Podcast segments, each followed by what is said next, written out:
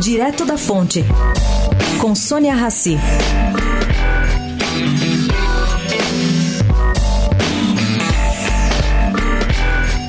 A condução do Senado por Eunice Oliveira é motivo de crítica de senadores de todo o espectro político, segundo várias fontes ouvidas. Bom, ávidos por visibilidade, dizem que a casa perdeu protagonismo e só confirma decisões do governo ou da Câmara.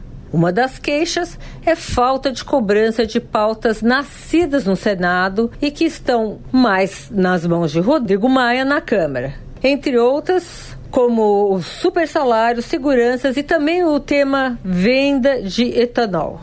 Eunício também é criticado por colocar em votação, ao invés de devolver, medidas provisórias que chegam ao Senado um dia antes de caducar. Outra queixa: os dias com quórum são aproveitados para apreciar o que é de interesse do governo.